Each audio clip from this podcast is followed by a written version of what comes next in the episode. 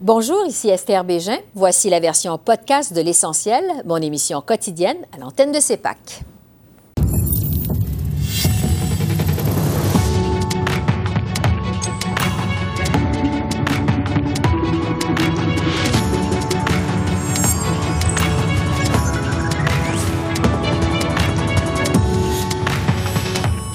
Le rythme dans la livraison des vaccins contre la COVID va s'accélérer, promet le gouvernement Trudeau. Mais rien pour rassurer l'opposition aux communes. Ottawa dépose son projet de loi pour resserrer le contrôle des armes à feu et propose un programme de rachat volontaire. Joël Lightband nous explique pourquoi volontaire. Heidi Ratchten, du groupe Police se souvient, réagit. L'éventuel budget de la ministre Freeland, les possibilités d'élection au printemps, les limites à la liberté académique, l'analyse de nos politologues Geneviève Tellier et Daniel Bélan.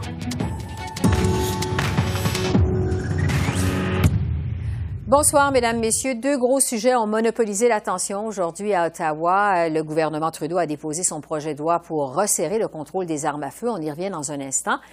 Mais d'abord, euh, le premier ministre Trudeau a confirmé euh, que la cadence pour la livraison des vaccins contre la COVID va bel et bien s'accélérer dans les prochaines semaines. M. Trudeau a aussi euh, donné l'assurance que l'Union européenne va permettre ces exportations. Voici le premier ministre. Comme prévu, c'est donc un total de 6 millions de doses qui vont arriver d'ici la fin mars. En avril, plusieurs autres millions arriveront pour la phase accélération. Vous allez tous pouvoir recevoir un vaccin d'ici la fin septembre, comme j'ai annoncé depuis des mois.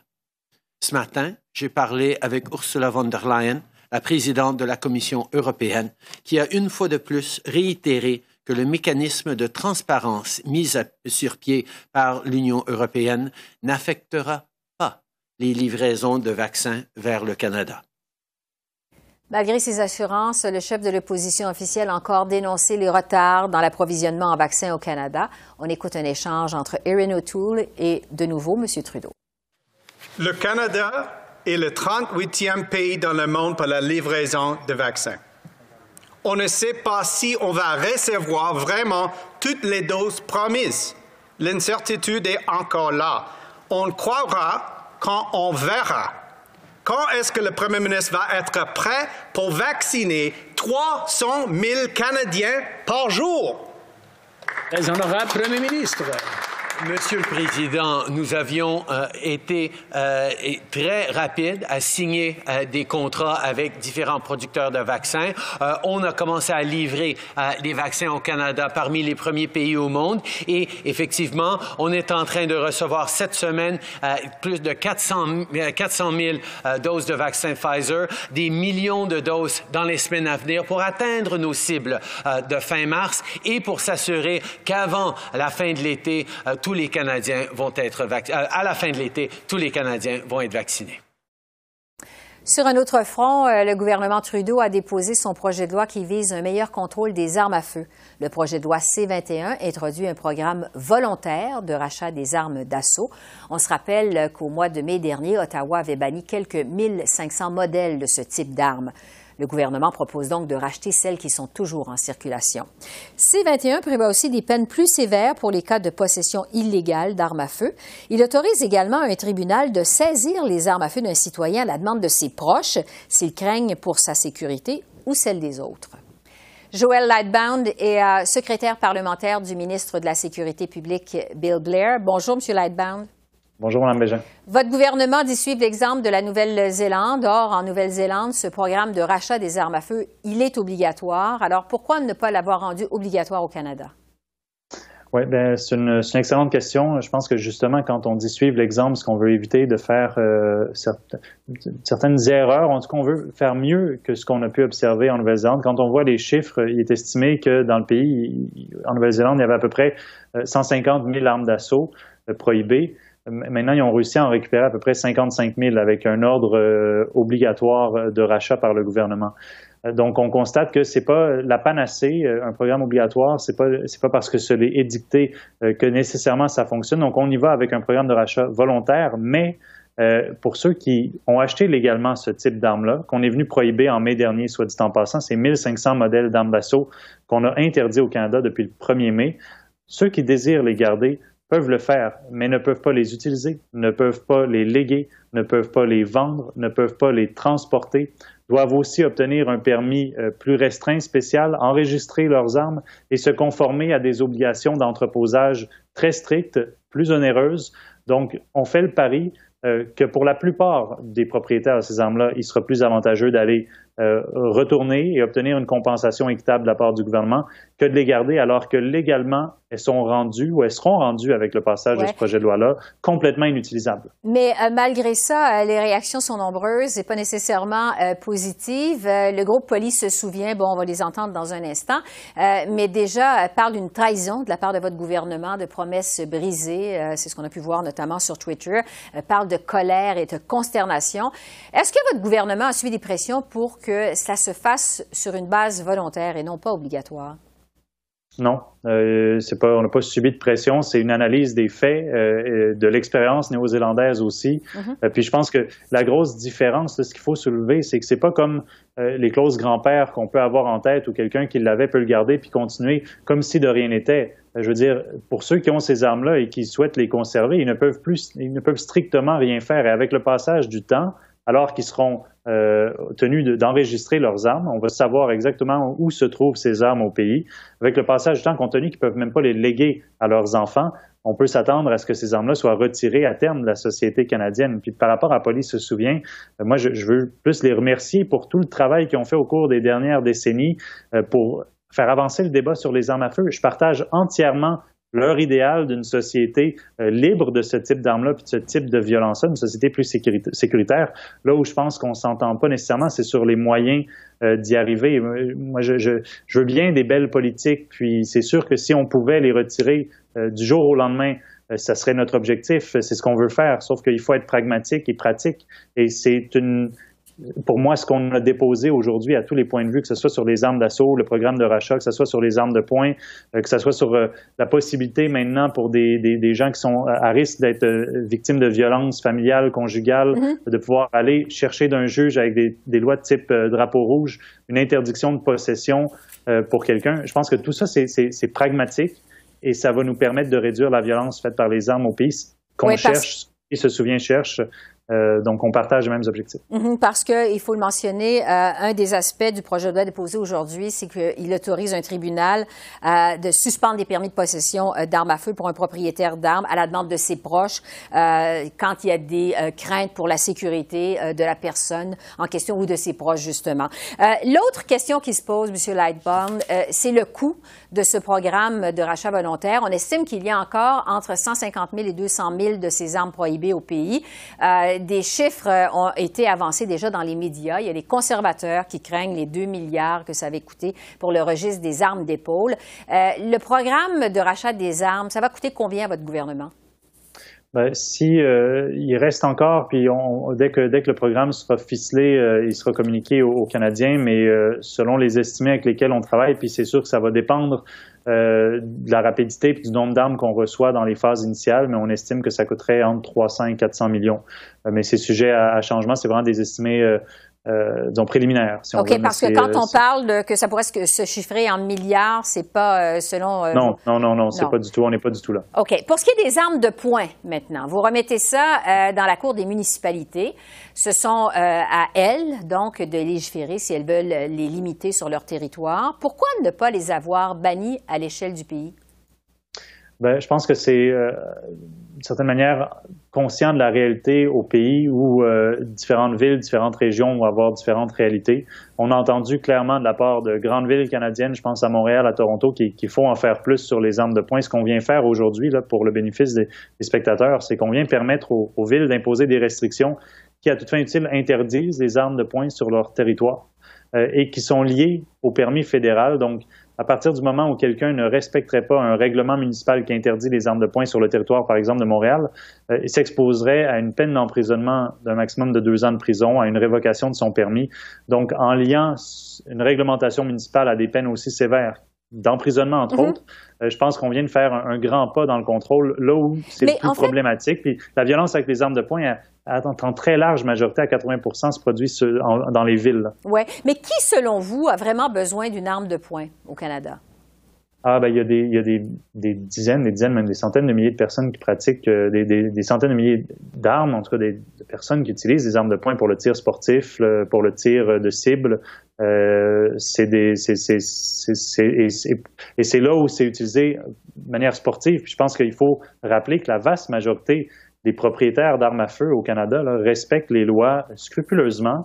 Euh, ça, c'est clair. Donc, euh, pour nous, c'est aussi euh, c'est aussi de s'attaquer à, la diversion, à la contrebande, à ceux qui, quoi que ce soit qu'on mette en œuvre ou en place, vont rester dans l'illégalité puis continuer euh, d'utiliser des armes à, de mauvais escient. Oui, je veux revenir sur l'exemple des municipalités. Si on prend l'exemple euh, de Montréal, on voit, on le sait, la multiplication des crimes par arme de poing, comme c'est arrivé pas plus tard qu'il y a quelques jours lors du meurtre d'une adolescente de 15 ans.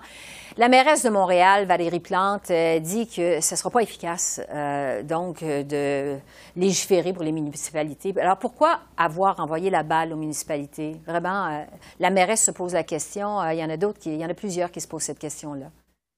Ben, on, vient donner le poids d'un arsenal législatif, si vous voulez, plus solide, euh, qui permet des peines d'emprisonnement quand même de deux ans pour qui que ce mhm. soit qui, par exemple, si Montréal décidait de le faire, posséderait une arme de poing sur son territoire. Je pense que c'est majeur. C'est d'ailleurs une proposition qu'avait Jack Layton puis le NPD en 2008. Euh, je pense que ça vient là où le problème est le plus criant, clairement, euh, dans les villes canadiennes, leur donner un outil, puis c'est exactement euh, ce qu'on avait dit qu'on allait faire dans la dernière campagne électorale, et je suis mm-hmm. très fier qu'on le fasse aujourd'hui. puis je pense que ça prend acte aussi du fait que le Canada est un pays, disons, aux réalités très variées, aux régions très diverses, et où le problème des armes de poing est tout particulièrement criant dans ces grands centres. Donc, on donne euh, cet outil-là aux, grands centtres. Joël Lightbound, secrétaire parlementaire du ministre de la Sécurité publique, merci beaucoup d'avoir répondu à nos questions. Merci. Merci à vous. Au, revoir. Heidi Ratchen est porte-parole du groupe euh, Police se souvient. Bonsoir, Madame Ratchen. Bonsoir. On vient d'entendre Joël Lightbaum qui salue d'ailleurs la contribution de Police se souvient dans le projet de loi euh, C-21. De votre côté, quand même, vous avez été plutôt euh, véhément sur les réseaux sociaux aujourd'hui en parlant de trahison de la part du gouvernement Trudeau. Pourquoi ce projet de loi C-21, c'est une trahison pour vous? C'est vraiment le meilleur résultat pour le lobby des armes à feu. Euh, les promesses n'ont pas été respectées. Euh, L'ensemble des mesures, c'est des demi-mesures facilement contournables, facilement renversibles. Euh, c'est beaucoup de choses qui pourraient euh, sembler positifs, mais quand on regarde les détails, il n'y a rien qui change vraiment. Euh, l'interdiction des armes d'assaut euh, qui aurait dû être complète euh, va être partielle. Ça veut, ça veut dire que les propriétaires légaux de ces armes-là peuvent les garder et vont les garder jusqu'à temps que le prochain gouvernement conservateur renverse l'interdiction, ce qu'ils ont promis de faire.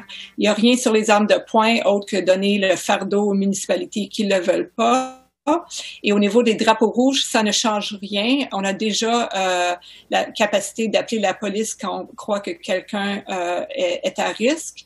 Et ce que le projet de loi fait, il, ajoute comme un, une voie supplémentaire, mais qui est plus compliquée, qui met le fardeau sur les proches d'aller en cours pour euh, que pour pour euh, ordonner la police à retirer les armes, alors que c'est la police qui devrait le faire. Il le fait maintenant plus ou moins actuellement, mais les, problématiques, c'est-à-dire les cas où il y a un risque, la police le sait, euh, et, euh, et, ce qui se passe, c'est que la police permet encore à, des gens à risque d'avoir des armes à feu, malgré les alertes. Alors, euh, en regardant le projet de loi au complet, on, est extrêmement déçus. Euh, les familles des victimes de Polytechnique, mais aussi de d'autres massacres comme au Collège Dawson et à la Mosquée de Québec sont extrêmement euh, dévastées et fâchées parce qu'on s'est fait avoir, on s'est fait promettre euh, une interdiction complète, on, l'a applaudi, les, libéraux nous ont cités. Et pourtant, c'est pas ça qu'ils ont livré. Et le reste des mesures, comme j'ai dit, c'est vraiment, c'est pas grand chose. C'est, c'est conçu pour qu'ils puissent dire des belles choses, mais ça change rien euh, ou, pas grand-chose en réalité. Alors vraiment, le lobby des âmes a gagné. Euh, il a gagné du temps pour euh, travailler pour faire élire les conservateurs qui vont renverser la mesure et il va devenir de plus en plus fort alors que les victimes, euh, surtout celles de Polytechnique, sont épuisées après 30 ans. Donc, visiblement, là, vous êtes extrêmement déçu. Je pense que le mot n'est pas exagéré quand je dis extrêmement. Mais il y a vraiment rien de bon dans ce projet de loi-là qui a été annoncé aujourd'hui pour euh, Polly se souvient? Rien? Donc, peut-être des petits, détails qu'on aurait manqué, mais euh, je vais vous donner un exemple. Euh, nous, on a demandé depuis longtemps d'interdire les chargeurs qui sont modifiables. Donc, des chargeurs, on peut maintenant acheter des chargeurs de 20, 30, 50, même 100 balles, en autant qu'une petite vis qui bloque à 5 ou 10 selon, euh, selon l'arme à feu qui est utilisée. Mais ce qu'ils font les tueurs de masse, et il y en a quatre euh, récemment qui l'ont fait, incluant celui de la, la, mosquée et celui à Fredericton, mm-hmm. c'est qu'ils enlèvent la vis. Donc, ils ont la puissance totale du chargeur illégal, facile à voir au lieu d'interdire ces chargeurs-là, ben, ils ont juste ajouté une pénalité. Euh, c'est déjà illégal de les modifier, mais là, il y a une nouvelle pénalité pour les modifier. Alors, quelqu'un qui s'apprête à faire une tuerie de masse avec des chargeurs et il enlève la vis, une petite pénalité de plus va pas faire beaucoup de différence alors qu'il fait face à, vie en prison s'il l'a pris, mais la plupart du temps, il se suicide. Donc, ça ne change en rien les, les tragédies qui sont commises à l'aide de ces accessoires-là comme à la mosquée. À la mosquée, euh, il n'y a rien dans ce projet de loi qui aura empêché ce qui s'est passé à la mosquée. Euh, Alexandre Bissonnette aurait pu garder son arme d'assaut. Il aurait, il l'aurait enregistré comme d'autres de ses armes. Il aurait gardé son arme de poing. Il aurait gardé ses chargeurs modifiables puis les chargeurs de 10 balles pour son arme de poing. Donc, il aurait pu commettre le, la même, la même, le même carnage. Le projet de loi ne fait rien et c'est mmh. vraiment une insulte pour les familles des victimes. Ça n'aurait pas empêché non plus euh, la tragédie de Polytechnique, évidemment, que vous avez vu, vécu, euh, Mme Einstein, de, vraiment très près, là.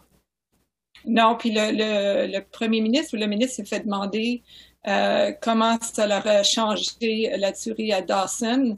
À Dawson, l'arme était, était enregistrée, c'était une arme restreinte, une arme d'assaut, et, et la personne l'a regardée. Puis la seule chose qu'ils peuvent dire qui aurait changé, qui aurait empêché la tragédie à Dawson, c'est de dire que si les proches auraient alerté la police, euh, il aurait pu intervenir. C'est déjà le cas. Le problème, c'est que les gens ne le font pas toujours et, et, et, euh, il n'y a aucune garantie. On peut pas savoir qu'est-ce qu'il y a dans la tête des gens et ils se rabattent là-dessus pour justifier euh, leur projet de loi comme si c'était un progrès. Alors vraiment, euh, et, et, vraiment, euh, je regarde ça d'un point de vue euh, de longue haleine. Donc, les, les, familles, les survivants, les témoins des, de tueries se sont battus pour 31 ans pour avoir un meilleur contrôle des armes, incluant surtout l'interdiction des armes d'assaut. Et à ce point-ci, si le parti au pouvoir qui a été élu sur une promesse de le faire n'est pas capable de tenir tête au lobby des armes, ben, on a perdu la bataille cette fois et pour le futur. Euh, le, prochain gouvernement conservateur, euh, c'est un cadeau là pour le lobby des armes parce que le prochain gouvernement pourra renverser facilement l'interdiction et toutes les armes qui demeurent complètement fonctionnelles, même s'ils n'ont pas le droit de tirer une balle légalement. Euh, pourquoi le permettre? Pourquoi pas les rendre inopérantes? Heidi Reichten du groupe Police se souvient. Merci. Merci à vous. Et l'aspect politique de ce projet de loi sur les armes à feu, ce sera d'ailleurs notre premier sujet d'analyse ce soir avec Geneviève et Daniel. Bonsoir à vous deux. Bonsoir. Bon, à peine déposé, ce projet de loi essuie euh, les critiques. On vient de l'entendre. Geneviève, euh, est-ce que ça va assez loin, selon vous? J'ai l'impression que le gouvernement essaye de repasser un projet de loi dont on parle depuis à peu près une trentaine d'années, mais les circonstances ont changé. Alors, euh, les gens veulent d'autres choses que arriver à un certain compromis qui pourrait plaire à la majorité des gens. Euh, il y a des problèmes d'armes à feu euh, dans les municipalités. il y a un, un accroissement du nombre d'armes à feu aussi en circulation j'ai l'impression que pour plusieurs personnes, ben, ce projet de loi ne répond pas et pas à la hauteur, alors que pour d'autres, ben, on veut tout simplement pas que le gouvernement légifère. Alors, euh, j'ai l'impression que le gouvernement devrait prendre position d'un côté ou de l'autre, mais en ce moment, il est plutôt dans le milieu, puis il risque de faire plus d'insatisfaits que de, de, gens satisfaits avec son projet de loi. Oui, Daniel Geneviève qui dit devrait prendre position d'un côté ou de l'autre. Est-ce que c'est un projet de loi qui vous a semblé électoraliste? C'est un projet de loi assez centriste, donc justement, il est critiqué à droite et à gauche. Les conservateurs, évidemment, n'aiment pas ça. Ils sont contre le, le banniment de, toutes ces armes semi-automatiques. Euh, ils l'ont dit déjà en, mai dernier, euh, c'est leur position.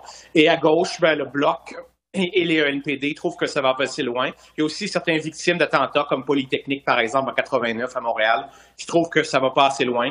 Euh, donc, oui, je pense qu'on essaie d'adopter une position mitoyenne, mais quand on fait ça, justement, comme Geneviève le dit, c'est que personne n'est vraiment satisfait.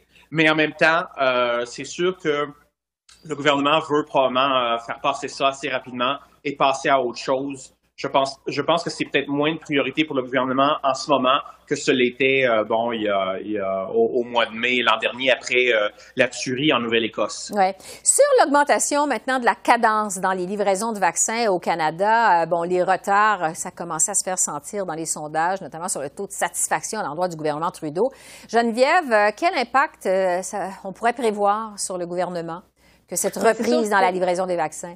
Oui, c'est ça. C'est sûr qu'il va falloir que les vaccins, ben, on, recommence à recevoir des vaccins. Puis ce qui est un peu inquiétant pour le gouvernement Trudeau, c'est qu'ailleurs sur la planète, dans d'autres pays, la vaccination va plutôt bien.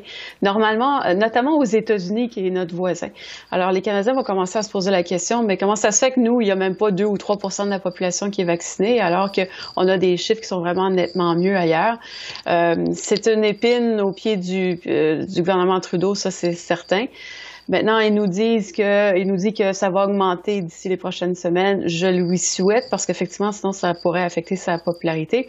Mais c'est pas juste au cours des prochaines semaines, c'est aussi au cours des prochains mois. Les gens se posent la question est-ce qu'on va pouvoir vacciner euh, tous ceux qui le veulent avant la fin du mois de septembre? Euh, Je pense que plusieurs personnes doutent encore que ça soit possible. Ouais.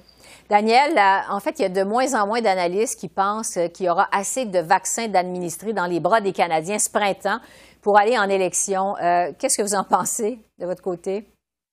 Ah oui, je pense qu'avec les retards récents qu'on a vus pour Pfizer, par exemple, que des élections au printemps, enfin, ce n'est pas les libéraux qui en, qui en veulent en ce moment.